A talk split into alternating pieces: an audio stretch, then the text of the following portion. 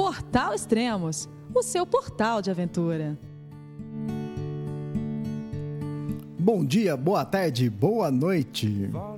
Bem-vindos ao podcast de número 31 do Portal Extremos. Hoje vamos falar com o montanhista Manuel Morgado e ele vai falar sobre o ataque ao cume do Everest. Vamos ligar para ele.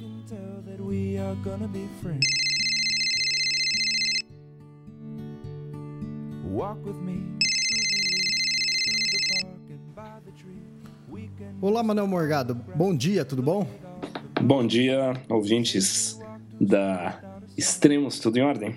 Tudo bom. Bom, a gente está de volta com o Manuel Morgado. Na verdade, já é terceiro ano consecutivo que a gente conversa com o Manuel Morgado na, no dia de ataque ao cume, na época de ataque ao cume do Everest, né? É, o Manuel Morgado escalou o Everest em 2010. Em 2011, nós é, conversamos sobre isso aqui no, no, na cobertura online do Extremos e o ano passado também. E estamos aqui de novo para falar sobre o mesmo assunto e que é interessante e que você viveu isso, né, Manuel Morgado?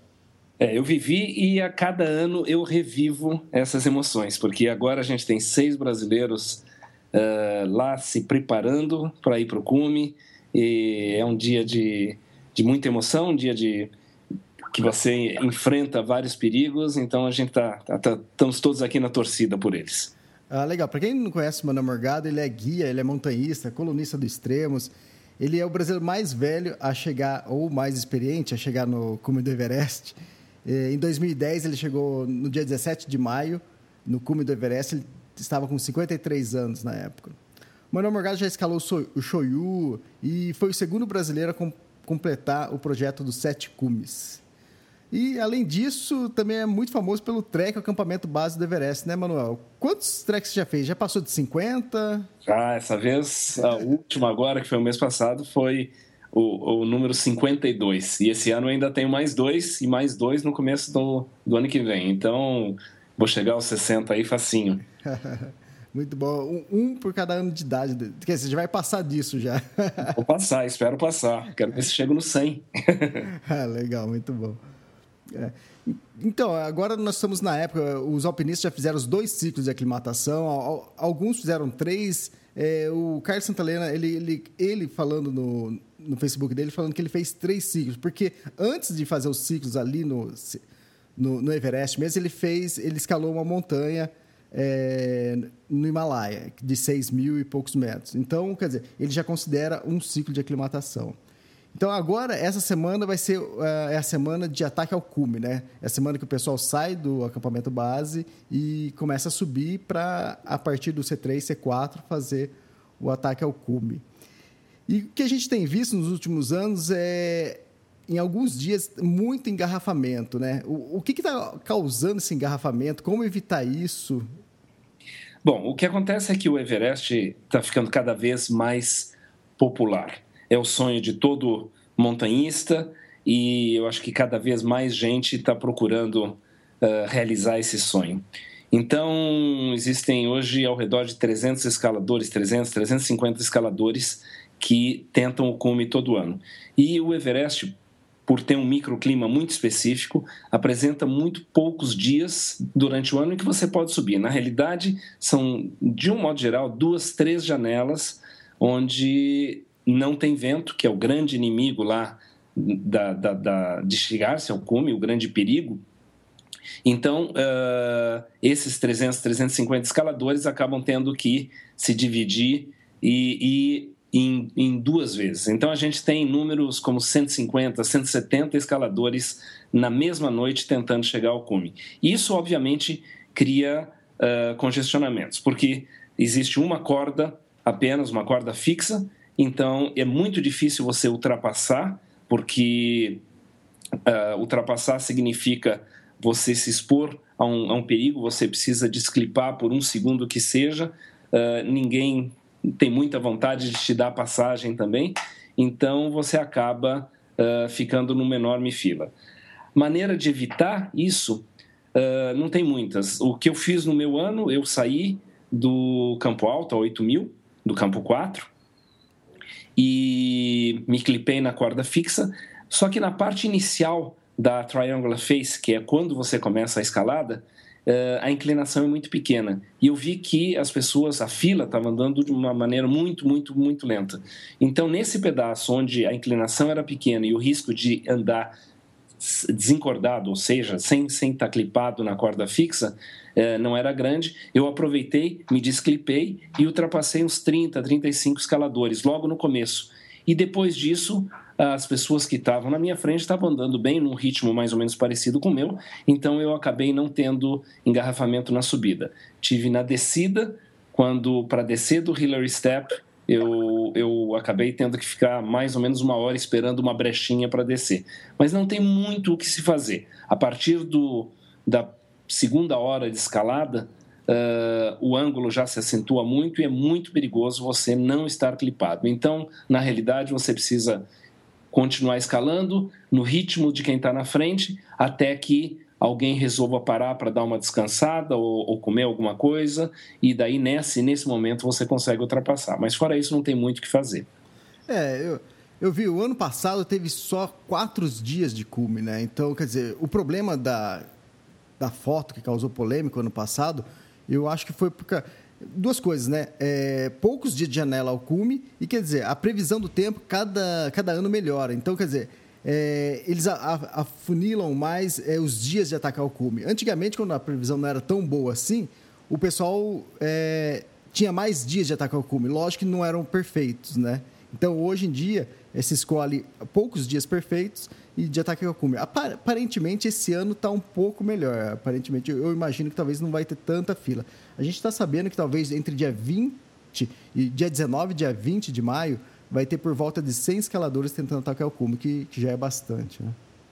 É, o que acontece é que uh, durante o resto do ano venta de maneira impossível de você considerar tentar o cume. Ventos de 150, 200 km por hora lá em cima. E como você disse, agora as previsões estão ficando cada vez mais acuradas, então se determina um dia ideal. E daí, obviamente, todos querem uh, usar essa janela. Mas são poucos dias, normalmente na segunda quinzena de maio. A partir de final de maio já começam a entrar as chuvas da monção, que vai chover então de junho até setembro e torna completamente impossível você escalar. No ano que eu fiz, em 2010, a gente teve dois, dois dias só de janela. Então a gente teve aí ao redor de 100, cento e poucas pessoas a cada um desses dias. Uhum. Interessante. O, os brasileiros eles vão começar a fazer o ataque ao cume, vão começar a sub, subir é, a partir de agora é, do acampamento base. A Karina Oliani, na verdade, ela já está no C4. Hoje é dia 15 de maio, aqui no Brasil 10 e, e 15 da manhã. Lá no Nepal é 19 horas, 7 horas da noite, né? Então, quer dizer, ela já tá, ela já vai fazer o ataque ao cume dela. O que você considera ataque ao cume, Manuel Morgado? É você saindo do BC ou você saindo do C3 ou do C4? Então, na realidade, isso é só nomenclatura, mas de um modo geral se entende ataque ao cume o momento que você sai do campo 4 a 8 mil metros para ir para o cume. Normalmente se sai às 9 da noite, uh, anos atrás saía meia-noite, mas se viu que saindo à meia-noite você acaba fazendo cume próximo ao meio-dia.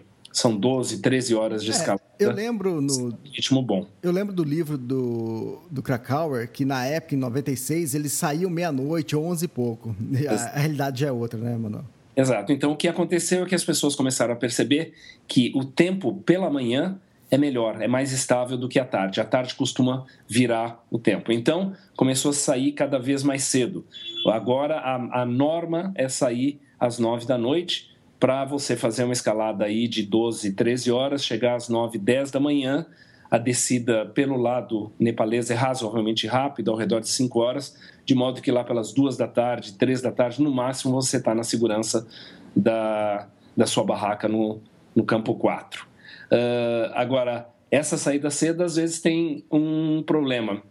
Os escaladores que são muito rápidos chegam a fazer a subida em, uh, às vezes, 8 horas, 9 horas. E daí ele acaba chegando de noite no cume, o que também é um problema. Então você tem que medir mais ou menos a tua velocidade para chegar lá, idealmente, uh, quando já está, claro, pelo menos 6, 7 da manhã, né? É isso, só para o ouvinte entender, né? Todo ataque ao cume é feito de noite, de madrugada, né, Manuel? Exatamente. De noite a neve está mais estável, o clima está melhor, normalmente, como eu disse, ele vira à tarde, mas melhora de noite. Uh, e eu lembro que a, as condições de neve da minha subida na ida eram muito diferentes que na volta. Na volta, com a saída do sol, mesmo lá em cima, menos a menos, mesmo a menos 30 graus, a neve começa a derreter, vira uma sopa, fica muito mais fácil de você escorregar, fica muito mais fácil de você ter acidentes. Então, a ideia realmente é você escalar durante a noite uh, e estar tá de volta ao redor uh, do meio-dia.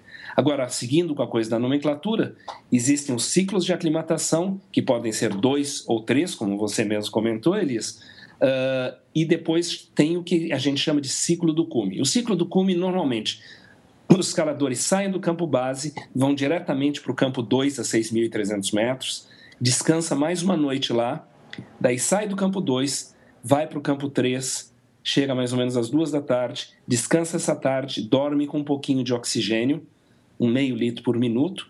Às 8 da manhã saem, 8, 9 da manhã, é muito frio lá em cima no campo 3, então às vezes a gente sai um pouquinho mais tarde, sai às 9 da manhã. E às 2 da tarde você chega no campo 4. Aí das 2 da tarde às 9 da noite você vai tentar descansar, sempre com oxigênio, com meio litro por minuto, pouquinho só. Vai tentar descansar, vai derreter neve, hidratar, hidratar, hidratar, hidratar, hidratar. Porque na saída do cume, boa parte das pessoas leva um litro só de água, vai um mínimo de peso possível, você está no seu limite, então você vai ficar severamente desidratado durante essas 16, 18 horas de escalada que você tem pela frente. Então, nesses, nessas horas entre a chegada ao campo 4 e a saída para o cume, você tenta hidratar o máximo possível, comer alguma coisinha, você não consegue comer quase nada lá em cima, e uh, às oito você começa a se paramentar, às nove você parte para a grande aventura. É, só para exemplificar, a Karina Oliana estava no C3 é, ontem, né? Ela acordou, é, como você está dizendo, por volta das 8, 9 horas da manhã, saiu para o C4. O interessante é que quando a gente fala, e você também explicou isso, quando a gente fala de ataque ao cume, a gente fala a partir do C4. Mas do C3 ao C4 é, é o mesmo dia. E, e o, o dia de ataque ao cume é o mesmo dia que você saiu do C3. É, explica um pouco sobre isso, Manuel. Exatamente. Na realidade, nessas 24 horas, uh, desde que você sai do, C, do C3, você vai subir de 7.300 a 8.850, 1.550 metros verticais, numa altitude absurdamente extrema, com ao redor de 35 a 30% do oxigênio do nível do mar. Então é um dia extremamente longo, extremamente cansativo, que você tem que para esse dia, basicamente, você se preparou durante muito tempo para ter energia suficiente para conseguir escalar esses 1.550 metros verticais nesse tipo de altitude. E esse e aí que mora o grande perigo do Everest, porque normalmente as pessoas têm energia para chegar no cume, chegam ao cume, mas uh, boa parte das mortes que acontecem no Everest acontecem na descida, porque a pessoa não consegue uh, saber com exatidão quanto de energia ela tem dentro do corpo, isso só vem com muita experiência, e, e daí faz o cume, mas não consegue ter energia para descer. E lá naquele tipo de altitude, se você sentar e não conseguir levantar, você morre. Não tem outro jeito, não tem jeito de ninguém te trazer uh, lá de cima carregado para baixo. Então, uh, uh, esse é um dia especialmente perigoso, né? É, esse ano eu li que eles estão colocando uma alternativa de descida do escalão Hillary. Então, quer dizer, tem uma outra corda mais à esquerda, né? A gente está olhando na foto, mais à esquerda que você vai poder descer para evitar esse engarrafamento. Então, isso ajuda também é, esse congestionamento, ajuda a evitar mortes também, porque muita gente fica esperando ali, esperando e, e vai se deteriorando e, e, ficando cada vez mal, né? Com certeza. É, não só isso, mas você tem uma quantidade limitada de oxigênio. Os escaladores sobem com três garrafas de oxigênio, que é 3 litros por minuto, que é a média que você usa. Isso saindo do C4? Saindo do C4. Você sai com três garrafas novas. Na realidade, você sai com uma e o seu Sherpa sai com duas para você e uma para ele. Uh, durante a escalada você vai trocar, normalmente a primeira troca acontece no, no balcony uh, a 8.500, a segunda troca acontece uh, mais ou menos no colo no, no cume norte, desculpe, no, no cume sul, uh, a 8,700 e daí o restante é para descida. Então você tem ao redor de 15 horas e meia de oxigênio disponível para sair do, do acampamento 4 e chegar no acampamento 4. Isso é bem justinho. Uh, então, qualquer perda de tempo por conta de congestionamento não só deteriora o teu organismo, mas também faz com que você uh, use uma quantidade de oxigênio que é fundamental para a sua descida. É muito perigoso você estar escalando com oxigênio e daí no meio da escalada ele acabar. Então isso também é outro fator que determina uh, se você vai conseguir chegar no cume ou não. Se você está uh, demorando muito na subida, se você saiu às nove da noite e até o meio-dia você não chegou no cume, você basicamente já consumiu todo o seu oxigênio e você vai ter que dar um jeito de descer sem. Então, essa é uma outra consideração muito importante na tua estratégia de tentar cume ou desistir no meio do caminho e voltar porque você já tá, já usou muito oxigênio e está muito lento. Exatamente. O, a Karine agora é sete horas da noite lá, lá no Nepal. Ela deve, daqui duas horas no máximo, ela deve sair para o ataque ao cume. E aparentemente ela, ela vai pegar um dia bom, é, sem, sem muito engarrafamento. É, a gente está um pouco preocupado, ou a gente é, recebeu a notícia que o Rodrigo Raineri o Carlos Santalena, o Joel Krieger e o Carlos Canella, eles devem fazer ataque ao cume por volta do dia 19 e 20, né? Eu tenho aqui que eles tinham falado que iam tentar o cume dia 20. E são os dias que vão estar tá bem engarrafados. É, talvez para quem está usando oxigênio é, é um problema, mas nem tanto. O, agora, o Carlos Canelas ele vai tentar fazer o, o, ataque ao cume sem o uso de oxigênio suplementar. Quer dizer, em nenhum momento, é, durante toda a escalada, ele vai usar oxigênio suplementar. E aí que está o problema, né? Você é, pegar o engarrafamento é, sem oxigênio suplementar, você vai perder tempo, você está gastando energia. Mais ou menos isso, Manuel? É isso. Agora, o que eu imagino, eu conversei com ele, eu encontrei com ele agora no mês passado, ele estava subindo, a gente bateu um longo papo, eu esqueci de perguntar isso. Mas o que o pessoal que tenta sem oxigênio faz é sair antes. Como eles vão estar mais lentos do que todo mundo, uh, não seria uma má ideia ele sair tipo 8 da noite e uh, pelo menos uh, durante algumas horas ele ter a montanha para ele sem congestionamento nenhum. Daí aos pouquinhos a tendência é quem está escalando com oxigênio começar a ultrapassá-lo. Né? Então, eu imagino que ele deva adotar essa tática para não ter problema no começo. Agora, ele é muito forte, uh, ele fez com oxigênio com bastante facilidade, uh, ele estava muito confiante, e... mas também ele me disse que se por acaso ele sentir que ele não está dando conta, ele vai uh, pegar o oxigênio que o Carlos Santelena está levando para ele e vai descer. Ele me disse que não vai tentar o cume se ele precisar usar oxigênio. Isso ele já fez e uh, se ele não der conta, por qualquer razão, ele pegaria o oxigênio e voltaria. Ah, muito bom. É, isso também é bom para não deixar o pessoal preocupado, né? É, ele vai tentar, mas ele, ele tem um, uma segurança. Ele tem o, o Carlos Santalena que está tá acompanhando ele, tem o, deve ter os Sherpas também que estão acompanhando eles. Então, quer dizer, em nenhum momento ele, ele vai arriscar fazer uma besteira, entende? Então ele, ele vai estar sempre com segurança, ele, ele, tem oxigênio à disposição dele, não com ele, mas ele tem oxigênio à disposição dele, com o Sherpa, com o Carlos. Então, se ele não conseguir realmente, ele, ele deve abortar a escalada. Exatamente, foi isso que ele me, que me disse. Ah, interessante. Ah, é legal, Manuel. É bem interessante esse, esses dias de ataque ao cume. É, é muito bom. Tem o pessoal, o pessoal adora acompanhar. E fala um pouco como que é o horário que você chega no cume, que horas mais ou menos você chega e o visual, o que, que você encontrou, o, o, nascer do sol, que momento que, que, que acontece isso? Então, uh, esse eu, eu fico imaginando como é que está a Karina nesse momento. Eh, porque eu lembro como eu me senti uh, na minha escalada. As duas horas que antecedem são de uma de uma, uma mistura de, de emoções muito grande, todas muito fortes. Você se preparou durante anos para essa escalada, você já está na escalada há dois meses, há dois meses que você está uh, trabalhando duro, fazendo coisas difíceis, tentando se manter saudável num ambiente extremamente agressivo. E finalmente você está lá a, duas horas do encontro com o momento que você, por tantos anos, você sonhou. Então é um momento muito especial. É uma mistura de medo, porque você realmente você vai encarar uma coisa que é, que é nitidamente que é, é realmente perigosa. Por outro lado, é um momento que você vai realizar um sonho muito muito querido e muito antigo. Então é um momento muito especial. Daqui a pouquinho ela começa a colocar uh, crampon, vai colocar bota dupla, regular o oxigênio. Oito e meia ela vai sair da barraca, tomar o último gole d'água e seguir para a história.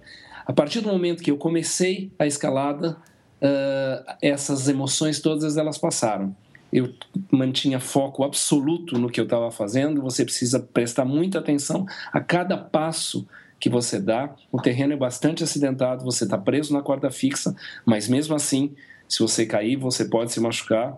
Uh, escuro absoluto. Na noite que eu subi não tinha lua, agora não tem também, né? A gente está em lua nova, então vai estar tá muito escuro. Ela vai ter um foquinho de luz na frente dela que ilumina os próximos dois metros, você não tem muita ideia do que, da onde você está.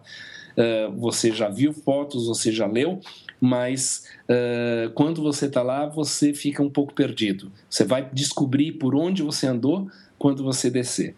Então, uh, você está absolutamente focado naquilo que você está fazendo e não tem muito espaço, pelo menos para mim, não teve muito espaço para emoção. Eu estava realmente trabalhando muito duro, é, é muito cansativo e eu estava absolutamente focado. Às quatro e meia da manhã começa a clarear, começa a aparecer aquele degradê bonito de cor de rosa no, no horizonte e foi um momento para mim e, e que e esse momento existe em toda montanha que você escala que você descobre que você vai conseguir chegar porque por dois meses você fica na ansiedade de será que eu vou conseguir ou será que eu não vou conseguir. Aí tem um momento que você reavalia, você para e pensa assim: puxa vida, eu estou a 200 metros do cume, eu estou forte, o tempo está maravilhoso, não tem vento, uh, eu estou com oxigênio suficiente. Eu não tinha trocado o meu primeiro cilindro no balcone, eu fui trocar só no, no, a 200 metros do cume, então tinha oxigênio sobrando estava tudo em ordem, não tinha congestionamento, estava tudo direitinho. E daí nasce o sol, projeta a sombra do Everest na, nas montanhas abaixo, um momento absolutamente mágico. Eu comecei a chorar de emoção e daí me recompus, porque você não pode realmente, você tem que manter o foco. À frente de você ainda tem bastante coisa. Passei pelo, pelo Comissul, segui pelo Hillary, Uh, não peguei congestionamento na subida. O Hillary é complicado. Se fosse ao nível do mar, seria uma paredinha de rocha de 15 metros, um, um grau 5 no máximo. Só que você está com corda fixa e com jumar, então não é nem isso. Mas mesmo assim, você achar apoio para as pequenas ranhuras na rocha, para você colocar os dentes da frente do crampon. Isso quando você está com um macacão de pena de ganso, está com o oxigênio que te impede de ver o teu pé, então você precisa ficar sentindo com o pé até você conseguir um apoio. Você chega no topo do Hillary Step, uh, do escalão Hillary, exausto, mas daí você olha para frente, você tem o que você sabe que é a última crista. É uma crista com vários falsos cumes, mas você sabe que daqui uma hora você está lá em cima. Daí você continua um pouquinho mais, você já começa a ver o pessoal no cume, você está dando um passo respirando cinco vezes, mais um passo respirando cinco vezes. Então é agoniantemente uh, devagar, e daí finalmente você está lá em cima e vendo o um mundo, aquilo que você sonhou durante tanto tempo. E como há 20 anos eu vou para essa região, é, eu conheço ela com a palma da minha mão. Então, lá de cima, eu comecei a, reconhecer. Você consegue ver o Calapatar, que é o, lugar que você vai com os, com os trackers, que eu vou com os meus clientes, a 5.550. Você vê ele nitidamente como uma crista do Pomori. Você vê, pelo menos eu vi aquele dia, o reflexo dourado do teto do monastério de Temboche, que está a 3.700 metros, no quarto, quinto dia de trekking. Então, é uma emoção incrível. Só que é, nesse momento também vem a, a, a, vontade de voltar a salvo. Eu fiquei 15 minutos no cume, tirei algumas fotos, eu sou budista, fiz uma pequena oração lá em cima, lá em cima e toquei para baixo. A sede estava infernal, minha garganta queimava, o ar que você, o oxigênio que você respira é muito seco. Eu tinha levado só um litro de água. Então a minha motivação era chegar no campo 4 para estar em segurança e para beber, porque eu estava com uma sede absurda. Ah, muito interessante, é empolgante escutar isso. E a gente deseja boa sorte a todos os brasileiros. Tem o Jefferson Reis também, que é um brasileiro que a gente descobriu recentemente, que está escalando. Ele vai tentar o ataque ao cume no dia 21. E a gente vai estar na torcida aqui para que todos façam cume. Quem não conseguir, que desista e volte, né? Porque a montanha está lá, você pode tentar outros anos, né? Com certeza. Isso é, o, é, é, um dos grandes perigos, é o que a gente chama de summit fever, a febre do cume. Uh, é um investimento emocional, físico, financeiro de tempo tão grande que às vezes as pessoas erram no julgamento e quando deveriam descer, não desce. Mas vamos torcer para que todos os nossos amigos que estão lá em cima uh, tenham bom senso, tenham a força de chegar lá em cima primeiro, ou se não tiverem, que tenham bom senso de voltar. E eu tenho uma torcida toda especial aí para perder esse título do brasileiro mais velho que subiu o Everest. Eu conversei com o Joel, falei para ele que eu teria a maior felicidade de perder esse título para ele. Eu estou torcendo muito por todos e, e eu acho que vai dar tudo certo. Até agora eles estão bem, estão fortes. Eles passaram já dois meses aí de, de perrengue, de sofrimento, de trabalho duro. Está todo mundo bem. Eu tenho certeza que, que todo mundo vai vai chegar lá em cima e a gente vai ter mais seis bandeiras brasileiras no topo do Everest. Só para contextualizar para o pessoal, para o ouvinte, né? o Joel Krieger tem 59 anos e está escalando junto com o Rodrigo Rainer. Então, é...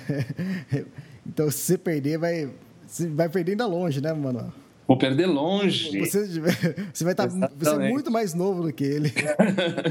pois é, espero que ele e eu continuemos escalando uh, bastante ainda. Eu tenho planos de fazer Macalu uh, em 2015, uh, eh, que é uma montanha que vem me atraindo. A hora que você vê o Macalu lá do topo do Everest, é uma montanha maravilhosa, lindíssima, bem mais técnica, bem mais difícil do que, do que o Everest, embora 300 metros mais baixo.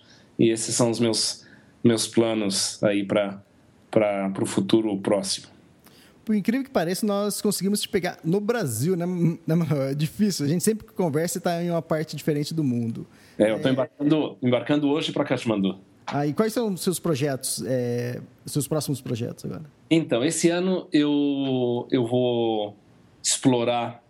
É, bom, eu vou guiar um Kilimanjaro, vou guiar dois Elbrus, mais dois Everestes, dois campos base de Everest esse ano mas tenho duas viagens muito interessantes. Eu vou explorar uma viagem para o Japão de trekking, que não existe nada aqui no Brasil, é um país muito rico em termos de montanha, e vou para o Afeganistão de férias. Vou para o norte do Afeganistão, uh, Tadiquistão e Afeganistão agora em julho, que é um lugar, talvez um, o lugar mais remoto do planeta, é uma parte do Afeganistão que chama Corredor Wakhan, uh, e estou muito entusiasmado com essa viagem. Para o ano que vem eu vou voltar para a Ásia Central para fazer o Lenin e, em 2015 então uh, possivelmente o, o, bom volto também para a Concagua que eu faço todo ano e 2015 o, o Macalu possivelmente.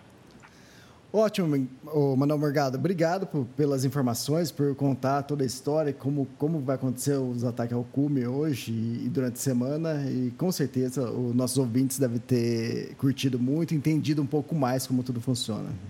Prazer foi todo meu. Muito obrigado, Elias. Um abraço para todos que nos escutam aqui e vamos acompanhar aí. Quem sabe a gente conversa um pouquinho mais adiante uh, próximo à subida do, do Rodrigo, dos Carlos e do Joel. É, ótimo. Jefferson. Isso. Ok, então, Manuel Obrigado, um bom dia para você e namastê. Namastê.